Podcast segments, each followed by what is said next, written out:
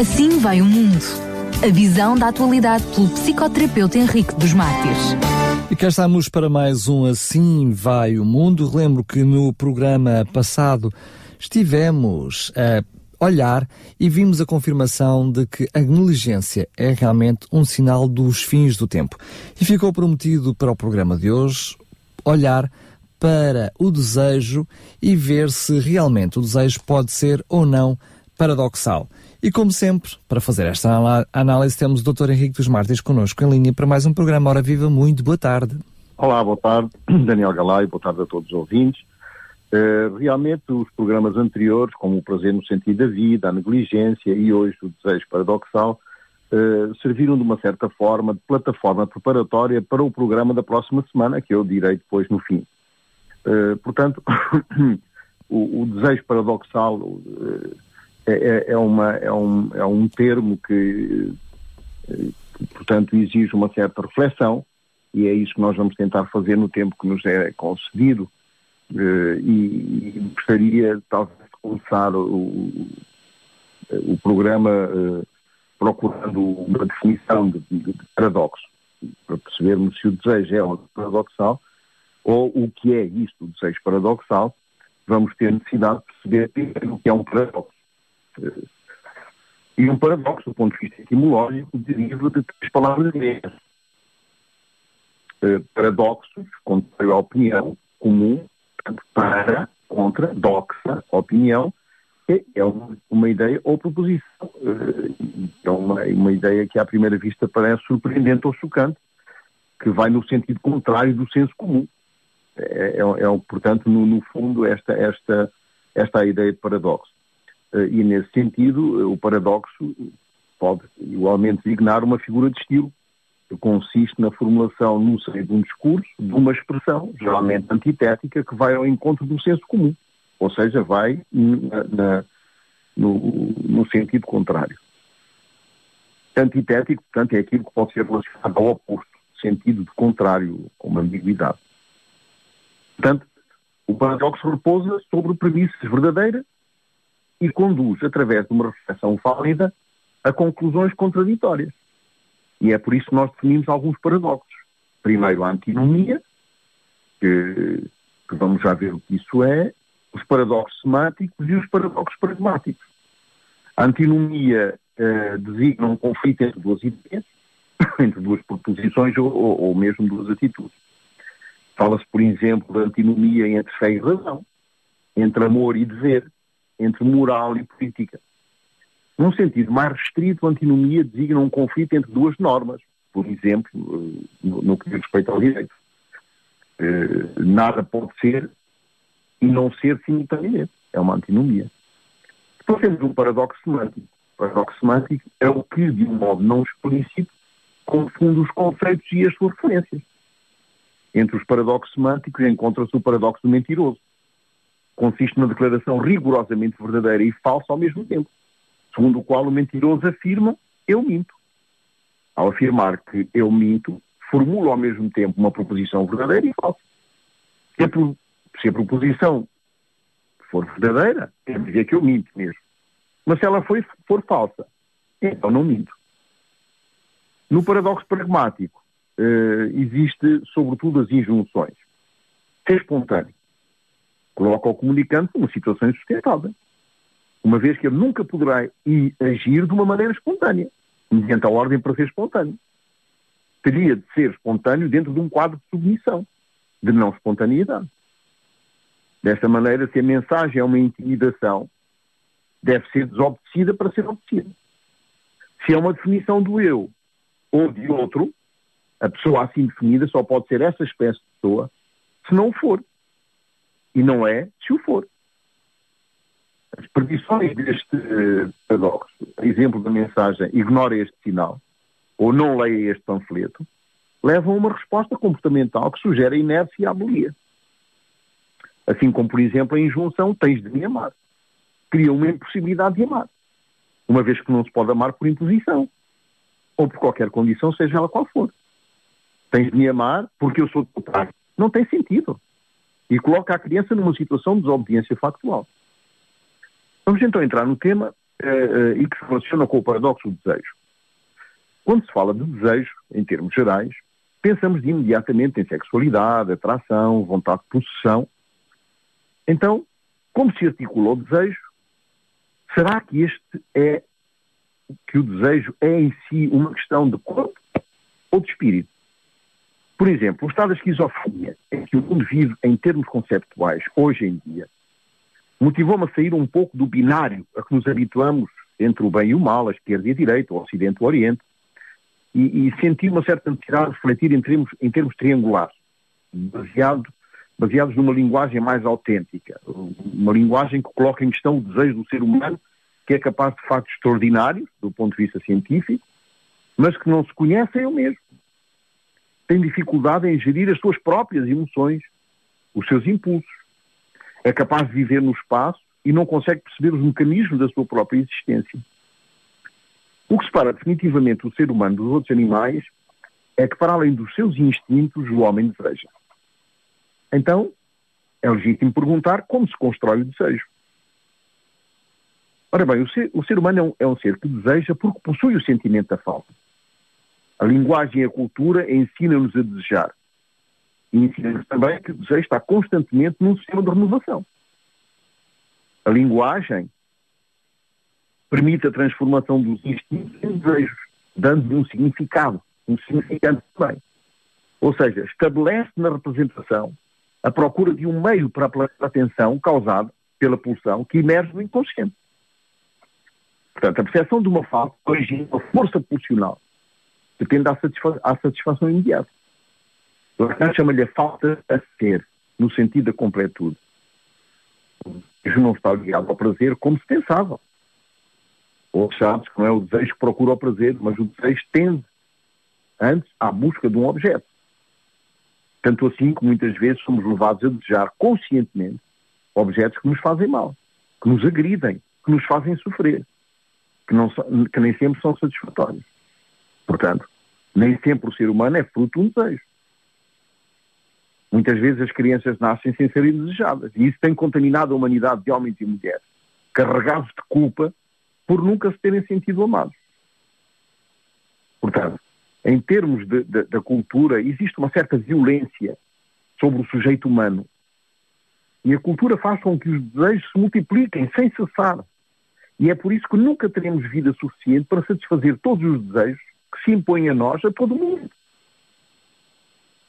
Então, como, é, como, como compreender a violência cultural?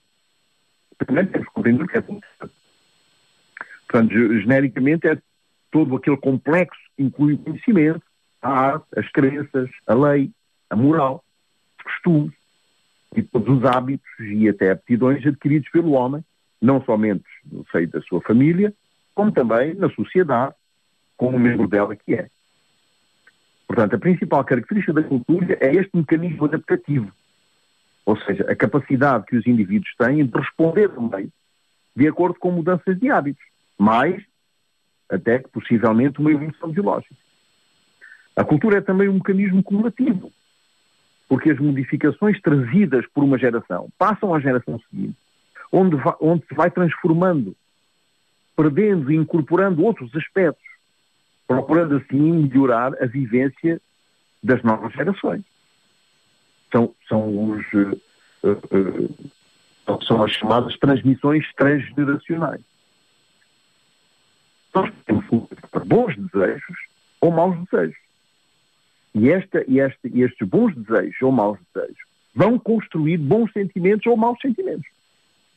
Os maus desejos são representados por situações punitivas, que têm efeitos mais ou menos perversos e por vezes até mortais.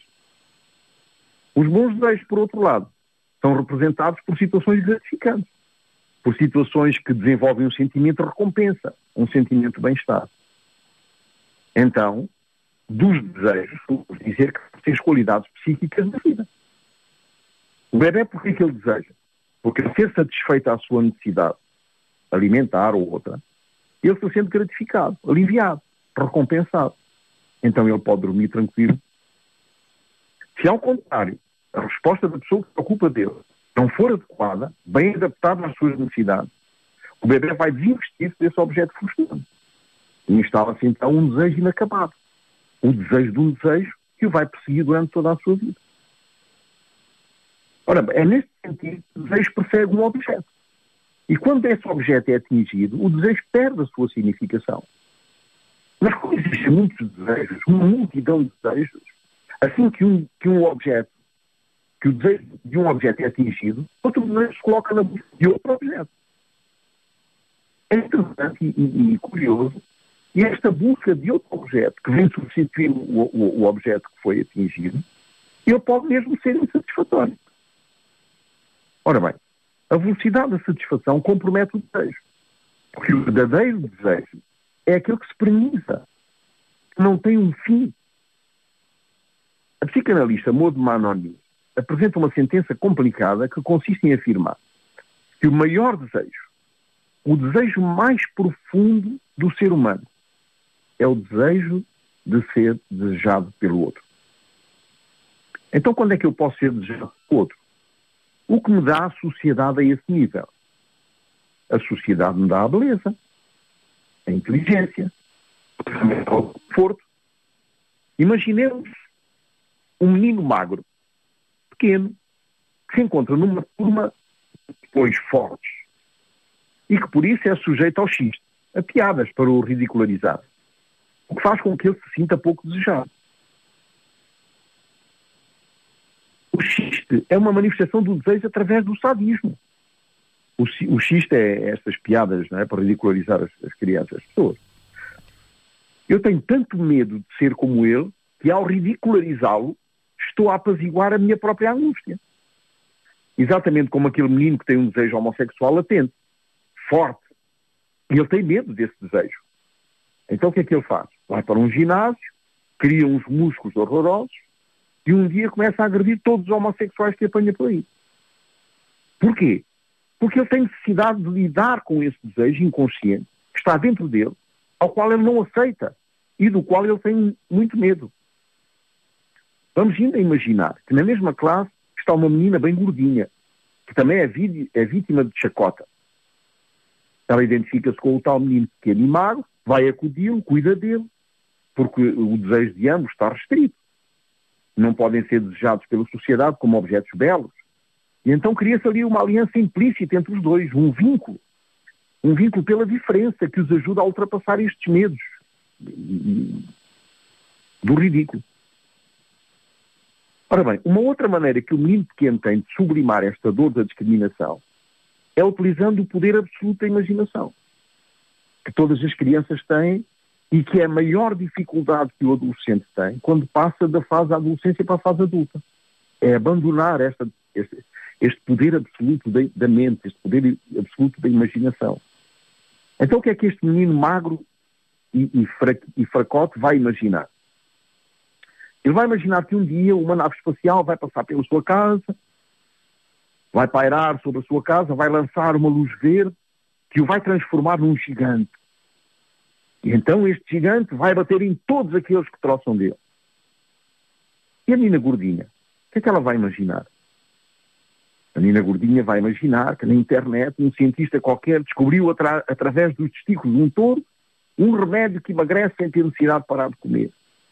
Porque o desejo dela de comer é muito grande, assim como o desejo de emagrecer. O comer é um prazer imediato. E por isso gera um forte desejo de comer, ao contrário de ter de esperar para emagrecer. Um menino pequeno e magro arranjou uma maneira de sobreviver. Empenhou-se no estudo. Tornou-se um ótimo aluno. A tal ponto que quando chegam as provas, todos os outros vêm ter com ele para o ajudar. E neste momento, o menino se sente desejado. Mesmo que todos os outros dias ele continue a escarnecer dele, este momento é perene no interior dele. Ele, ele, ele sente este momento com uma enorme gratificação é um sobrevivente. E assim ele construiu um psiquismo de sobrevivente. E vai ser assim a vida toda, se não for ajudado. O cuidado que a mãe tem com o bebê desenvolve nesta, neste a expectativa de ser desejado, de ser amado. Produz nele o desejo que a pessoa que cuida dele venha buscá-lo para cuidar dele. Este é o maior prazer que um ser humano pode ter na vida. E este prazer acompanha-o enquanto, enquanto viver. Depois, este bebê vai desejar ser amado pelos amigos, pela namorada, pelo professor, pelos colegas e pelo chefe um dia. Ora bem, num, num modelo de desenvolvimento normal, este bebê que, que agora se torna adulto deveria começar a libertar-se desse desejo. Deste desejo desta mãe primária, desta mãe que cuidava dele com carinho, com cuidado, que, que, que o vinha buscar, no qual ele se sentia desejado. Na idade adulta ele deveria começar a libertar-se disso. E, e ao, e, ao libertar-se desse desejo, constrói-se, constitui-se como um sujeito em si mesmo. Quando ele consegue construir-se desse modo, vai sentir prazer só pelo facto de ser. Ser, simplesmente. Ser o namorado que ama, ser o empregado fiel, ser o pai maduro, ser o marido amoroso. Sem estar necessariamente vinculado a esse desejo premente de ser desejado, amado, aceito, porque ele já é dono de si mesmo. Ele já é. Já se possui. Não tem mais necessidade de se agradar para ser desejado. Eu estou a chegar bem, uh, Daniel. Corretamente, continuo. Ah, ótimo. Aqui reside o paradoxo do desejo. O desejo de ser desejado gera uma reação muito complexa que um psicólogo americano chamado Bateson, Bateson em 1977, da Escola de Palo Alto, nos Estados Unidos, descobre e que vai chamar de desejo paradoxal. O desejo paradoxal pode ilustrar-se do seguinte modo. Agora vamos imaginar outro cenário.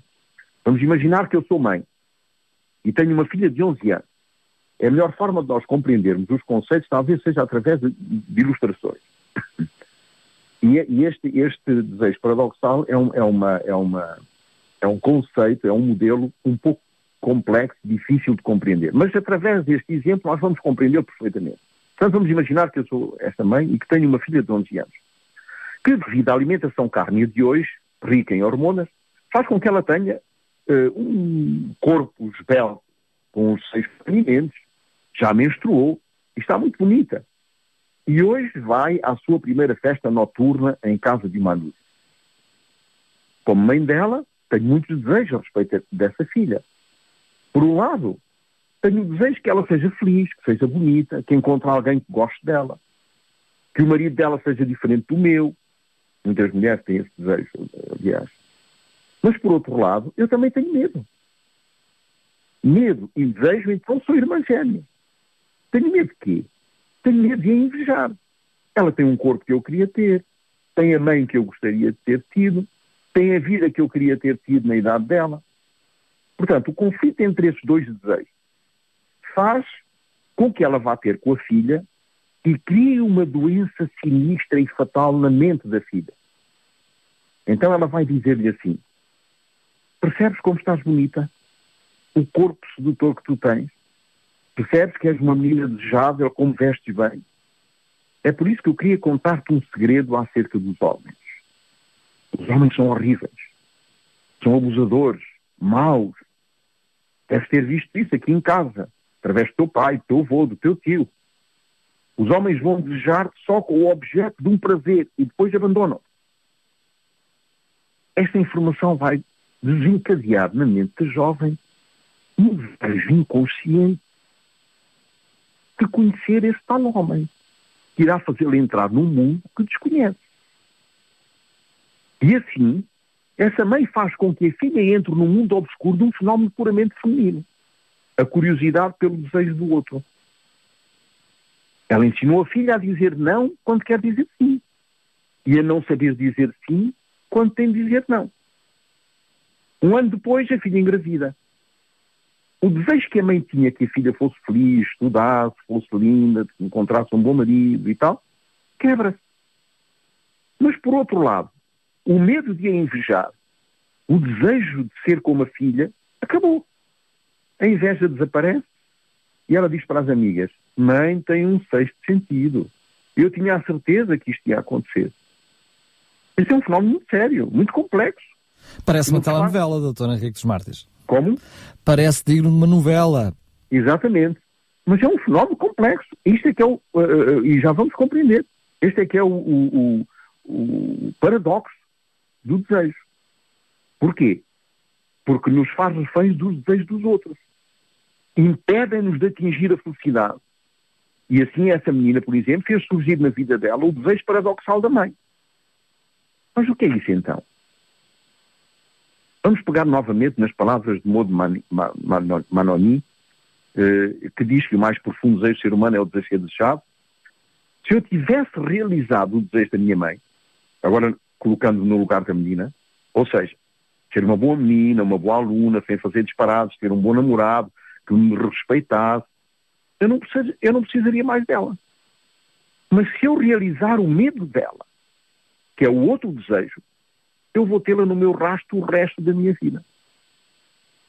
O desejo paradoxal, paradoxal, então, seria a maneira que usamos para colocar o medo que temos de perdermos o nosso desejo, de sermos desejados pelo outro.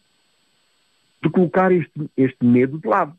Por outras palavras, o desejo paradoxal surge do medo de não sermos mais desejados pelo outro. Um outro exemplo disso é, por exemplo, o Manel que diz à Maria: Se alguma vez me traíres, quero ser o primeiro a saber. Isso é um discurso que nós ouvimos muitas vezes. E porquê? Porque o medo dele não é de perdê-la. É de se perder como objeto o desejo dela. O ciúme não é de que ela se vá embora. É que ela não o deseja mais sem que ele saiba disso. É como, por exemplo, o desejo, é como, por exemplo, o caso do homem que mata o, o amante da mulher. Se a mulher não ficar a saber que foi ele que matou o amante, que, que gratificação é que ele tem? Ora bem, tanto este homem lhe diz para ela não o trair, que um dia ela o trai. Ela realiza o desejo dele. E o medo de ser traído passa. Ele deixa de ser um objeto desejado. E o que é que ele faz para sobreviver? Vai procurar outras formas de ser desejado. Como, por exemplo, ser um doente depressivo. Um coitado. E volta para a casa da mãe, que vai acolhê-lo e vai sentir-se desejado de novo. O paradoxo onde é que reside? Reside no facto de ele, de que ele foi vítima e autor desta coisa maluca que é o desejo paradoxal. Então qual será o desejo fundamental por detrás de tantos desejos? Será que conquistar um desejo é ser feliz? Ora bem, felicidade é um prazer constante. Só que eu não sei. Como ser humano, eu não sei qual é o objeto que me traz felicidade. Para mim, que sou cristão, o único meio que encontrei de atingir a felicidade é através da ação de Deus nos meus desejos. Deus tem para mim desejos que não fazem parte da minha natureza. Quando Deus me diz, por exemplo, que devo amar os meus inimigos, isso é um desejo que, faz, que não faz parte de mim. Mesmo amar o meu próximo é um desejo que não desejo, que não tem expressão natural, e ainda por cima, se o outro me bate na escola, me ainda tem que dar a outra face, isso não faz parte da minha natureza. Isto não é um desejo humano. Portanto, só Deus pode implantar na mente humana a semente deste desejo santificado e pronto a amar o outro numa dimensão que desconheço. Porque na minha dimensão humana, a tendência é de gostar só dos que gostam de mim. E mesmo assim, eu só posso gostar dos que gostam de mim se eu gostar de mim primeiro o que já é algo de complexo e difícil. Como não consigo amar-me o suficiente para amar o outro, vivo num constante medo de pecar, de não ser desejado por Deus. E quanto mais medo tenho de pecar, mais peco. É como o bebê que começa a fazer as suas necessidades no penico. A mãe fica muito feliz, abraça, dá-lhe muitos beijinhos, mas um dia torna-se normal. O bebê não é mais gratificado e começa a fazer fora do penico. A mãe fica zangada, mas quando ele volta a fazer no penico, ela gratifica-o novamente. Assim este bebê aprende que tem de fazer coisas más para depois ser gratificado quando voltar a ser bonzinho. Ora, o desejo paradoxal resiste neste facto. Que tenha de pecar como um meio de trazer o agrado de Deus para a minha vida. Porque se eu pecar, fico com o sentimento inconsciente que Deus não pode esquecer-se de mim. Porque encontro no perdão a expressão do desejo de Deus por mim. E assim na vida do ser humano é inaugurada a parte mais patológica do desejo. O paradoxo do desejo do pecado naquele que se diz cristão. Se sou cristão, então nunca poderia desejar o pecado. O pecado é uma nódoa que mancha a minha consciência. Mas, por outro lado, quando peco, me aproximo do perdão e assim do desejo de desejar de ser amado por Deus. Quando sou perdoado vezes sem conta, então sinto-me amado. É paradoxal, não é? Então, felicidade tem a ver com o sentimento que se forma através de, destes desejos. Vamos. Eu vou ler um texto de George Knight, um, um portanto, um, um, autor cristão, que intitulou uh, o texto Bem-aventurado ou Feliz. E ele diz: Cada uma das bem-aventuranças de Jesus em Mateus e Lucas começam com a palavra grega Macários. Esta palavra pode ser traduzida de várias maneiras, incluindo bem-aventurados e. Mas no conjunto, feliz é uma tradução inadequada para Macários, porque a maioria de nós vê felicidade como um estado subjetivo. Isto é, felicidade é como nos sentimos. Sentimos tristes, então somos infelizes, ou sentimos bem, então somos felizes. Mas a vida do cristão não é baseada num sentimento Diz ele que certamente o rapaz foi ter com, com ele totalmente frustrado porque não se sentia feliz. Esses sentimentos tinham-no levado a um profundo desânimo espiritual. Afinal, dizia o rapaz, Jesus não disse repetidas vezes que se eu for um cristão seria feliz. Portanto, sendo que ele não era feliz, não devia ser um bom cristão. Algo devia estar errado na sua vida. Mas ele não conseguia imaginar o que era. Como uma pessoa sincera, ele estava a viver no abismo do desespero. Então, George Knight explicou a esse amigo estudante que ele tinha entendido tudo mal. Nossa aceitação de Deus não está baseada em sentimentos subjetivos de felicidade ou tristeza, mas no facto objetivo de que Jesus morreu pelos meus pecados e que todos os que o aceitam, ou seja, todos os que aceitam esse sacrifício pela fé, já foram perdoados e adotados na família do, do conselho e se tornaram cidadãos do reino. Noutras palavras, ele era bem-aventurado. Não importava como se sentia. As boas novas são que a salvação é um facto consumado. Então, se nós colocarmos o problema do desejo neste sentido, temos que considerar que o desejo seria um impulso que se situa e em paralelo com a demanda de amor, e não como um sentimento em si. Uma zona entre a necessidade e a busca do amor, na qual vamos encontrar fenómenos como efeitos na representação, na linguagem, na história, no corpo fisiológico. É, portanto, uma noção complexa, que do ponto de vista psicodinâmico pode ser analisada como algo que se relaciona com a vacuidade, com o vácuo, com, esta, com este vácuo interno, com este vazio interno do ser humano que produz um sentimento de falta e que se traduz por uma sensação desagradável de somatização. Quer dizer, é um efeito de, de, conversão de uma emoção numa reação corporal. Característica da histeria dos anos 50, eh, dos anos 40. Por vezes, culpabilizante. Pode produzir vergonha. E na timidez, comportamentos de evitamento ou de fuga. O que leva, inevitavelmente, ao isolamento social, à solidão e à infelicidade.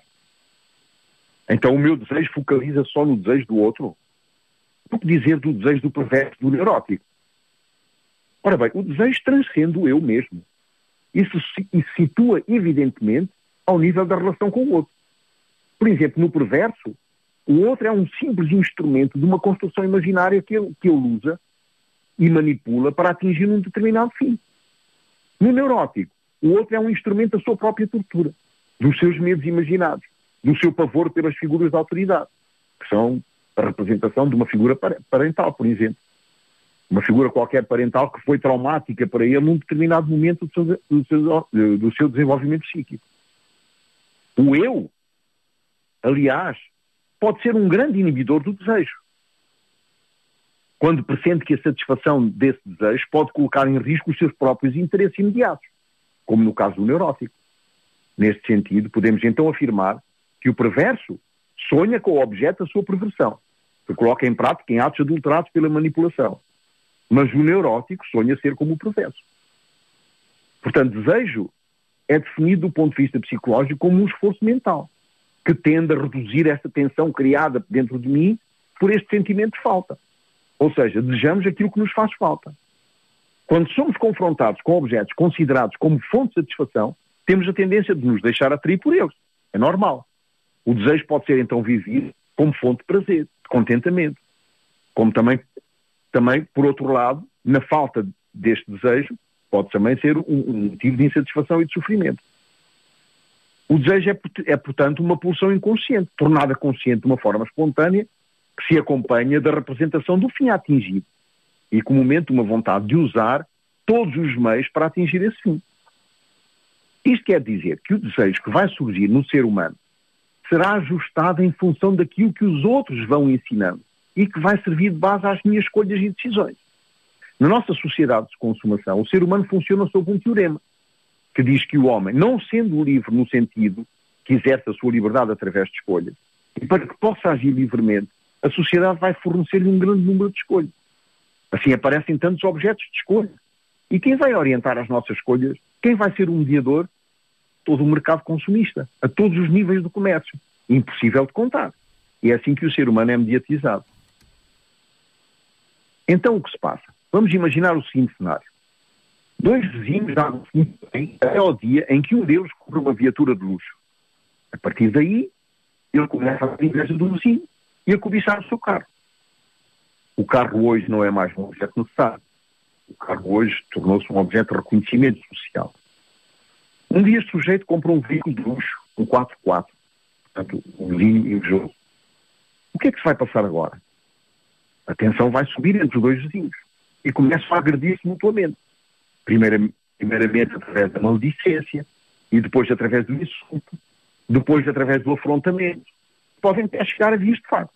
Uh, os dois vão obter cada vez mais objetos que lhe garantam a supremacia sobre o outro. Conclusão. Os vitoriosos do desejo não têm mais limites do desejar. Então vão desejar todos os luxos da terra, todas as mulheres, todo o dinheiro. E assim surge o desejo de obter todo o poder. Quando finalmente esses sujeitos recebem a chave do poder, surge o desejo de dominar mais números de sujeitos. E surgem as guerras, a corrupção, as ameaças, a insensibilidade social, a exploração dos mais poderosos sobre os, sobre os menos poderosos. Se eles têm 10 aviões de caça, temos que ter 15. Se eles têm 500 mísseis, temos que ter mil. E assim por diante. Nessa louca corrida pelo desejo do poder absoluto, o ser humano é capaz até de se autodestruir para obter a vitória. Constrói bombas atómicas que destruirão finalmente todos os bens do inimigo, nem que para isso tenha, tenha que ser também destruídos os meus. O problema não é a partida coletivo. É um problema individual. Cada um de nós transporta essa tendência nefasta no código genético, que se vai depois propagando, contaminando e se torna assim coletivo. Não somos causa de nós mesmos. Nós existimos na representação do outro, na configuração que o outro nos envia do seu próprio imaginário. É o outro que nos constrói, e isso a despeito dos nossos laços amorosos ou da amizade. E são, paradoxalmente, os que nos fazem sofrer, que também nos fazem desejar ser um outro. No narcisismo, o modelo dialético foi banido. Este modelo dialético. E deu lugar à cultura do eu. Eu sou, eu quero, eu posso, eu mando, eu decido, eu sou o melhor, eu adoro-me. E o outro tem de me adorar também. Porque o meu desejo está cristalizado em mim mesmo. É o ser egóico que cultiva o ego. Não existe força mais poderosa para mover, para mover a história do que o desejo egoísta do ser humano. O único freio para o desejo egoísta de alguém é o desejo egoísta do outro. Embora o desejo seja individual, ele nos obriga a compor e a construir com o outro, num espaço de encontro de dois desejos. É por esta razão que apostar na solidariedade humana é considerado um ato de fé. É esta dimensão egoísta do outro que é para nós um enigma. A identidade do eu, ou seja, o que faz com que um ser seja próprio, seja ele próprio e não outro, comunga com a alteridade. Ou seja, não só do outro sujeito, mas também do ambiente. Eu afirmava num programa anterior que o outro era um dos elementos que nos condenavam à infidelidade e podemos compreender que hoje o egoísmo é quase considerado uma virtude. No início do século passado, o egoísmo era considerado uma patologia. Hoje é uma virtude. Embora tudo seja diagnosticável, hoje até se pode diagnosticar o normal, o desejo do outro ainda é um marco capital da existência de alguém como sujeito. Portanto, o narcisismo ilustra bem estes paradoxos do desejo, como um desejo do outro. O que me faz ver-me como um outro, através dos olhos desse outro. O olhar sobre nós mesmos tenta persuadir-nos que somos os melhores, não fosse a consciência que nos culpabiliza, quando nos conduz pelos caminhos tenebrosos e mórbidos da falta ou da culpa. O outro passa a ser objeto do meu desejo quando eu sou interpelado pelo valor que ele me concede. Portanto, o objeto nem sempre é a representação de um desejo que o sujeito não pode assumir. Mas, pelo contrário, o sujeito fica tão assoberbado de desejos que ele não sabe o que fazer com eles e precisa de um objeto para o refriar. Melhor não, por aqui talvez não. E isto faz com que, eh, com que surja uma instância que coloque um limite. Portanto, a culpa neste caso seria o interdito desesperado de um desejo que não pode ser confrontado com uma satisfação imediata. O desejo não pode, portanto, desejar-se a si mesmo. Pelo menos não como um fim. Satisfação total. Mas no seu indefinido ressalto. O que exige regras, estratégias, que representem para mim a própria ética. Não devemos, contudo, confundir desejo com necessidade. Desejo é definido como uma procura de um bem-estar, definido a partir de uma satisfação mais ou menos durável, produzido pelo relacionamento do sujeito consciente dele mesmo, do seu valor pessoal, da sua satisfação, do seu amor próprio, através de relações satisfatórias. Necessidade seria uma tendência que procura um meio, com o fim de obter um determinado objeto em privação, ou em carência, de uma carência, portanto, não é?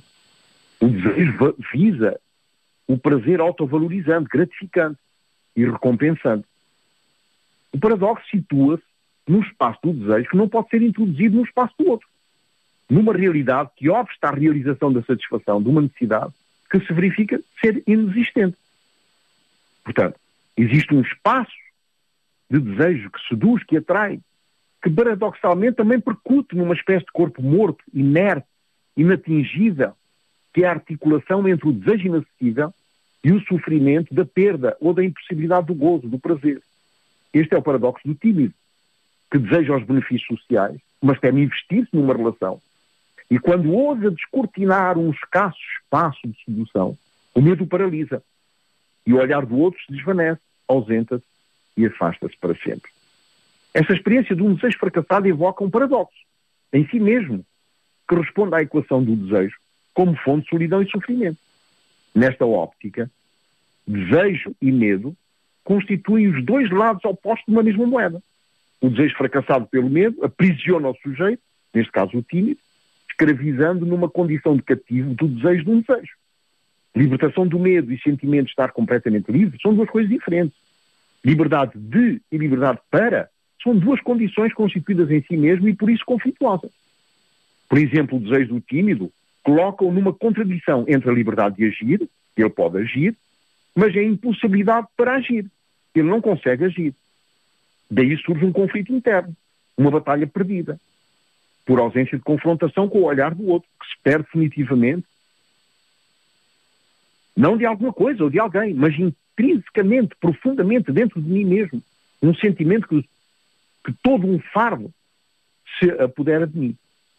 Estes três princípios, desejo, prazer e medo, parecem estar profundamente enraizados em nós. Para que o desejo seja uma realidade pragmática, ou seja, que se possa praticar, que possa colocar-se na prática, tem que estabelecer uma vitória sobre o medo. Primeiro, sobre o medo do fracasso, do castigo, do que é mau, do que é condenável. Não podemos compreender o prazer ou o desejo sem compreender o medo. Porque sem o medo nós nunca teríamos senti sentimentos de prazer. É como a punição e a recompensa. Se não houver nunca nenhuma punição, como é que poderíamos falar de recompensa? Aquele cuja mente se submete ao controle de um Deus poderoso, omnisciente, omnipresente e omnipotente, não precisa temer os seus desejos, porque eles o impulsionam, o motivam a produzir ações que não geram conflitos interiores.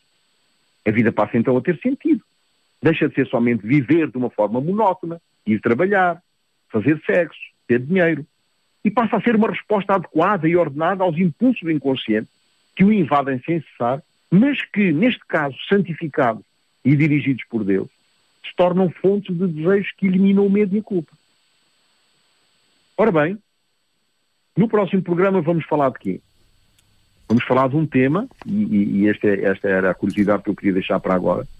Serão os transtornos mentais apanágios do nosso século?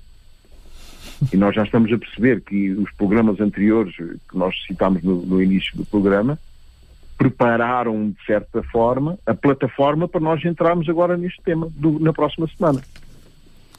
Muito bem, cá estamos então para uh, trazer esse assunto na próxima semana, sendo que uh, o assunto quer da semana passada, quer desta, acaba por se resumir nesta uh, ligação entre o desejo, o prazer e o medo.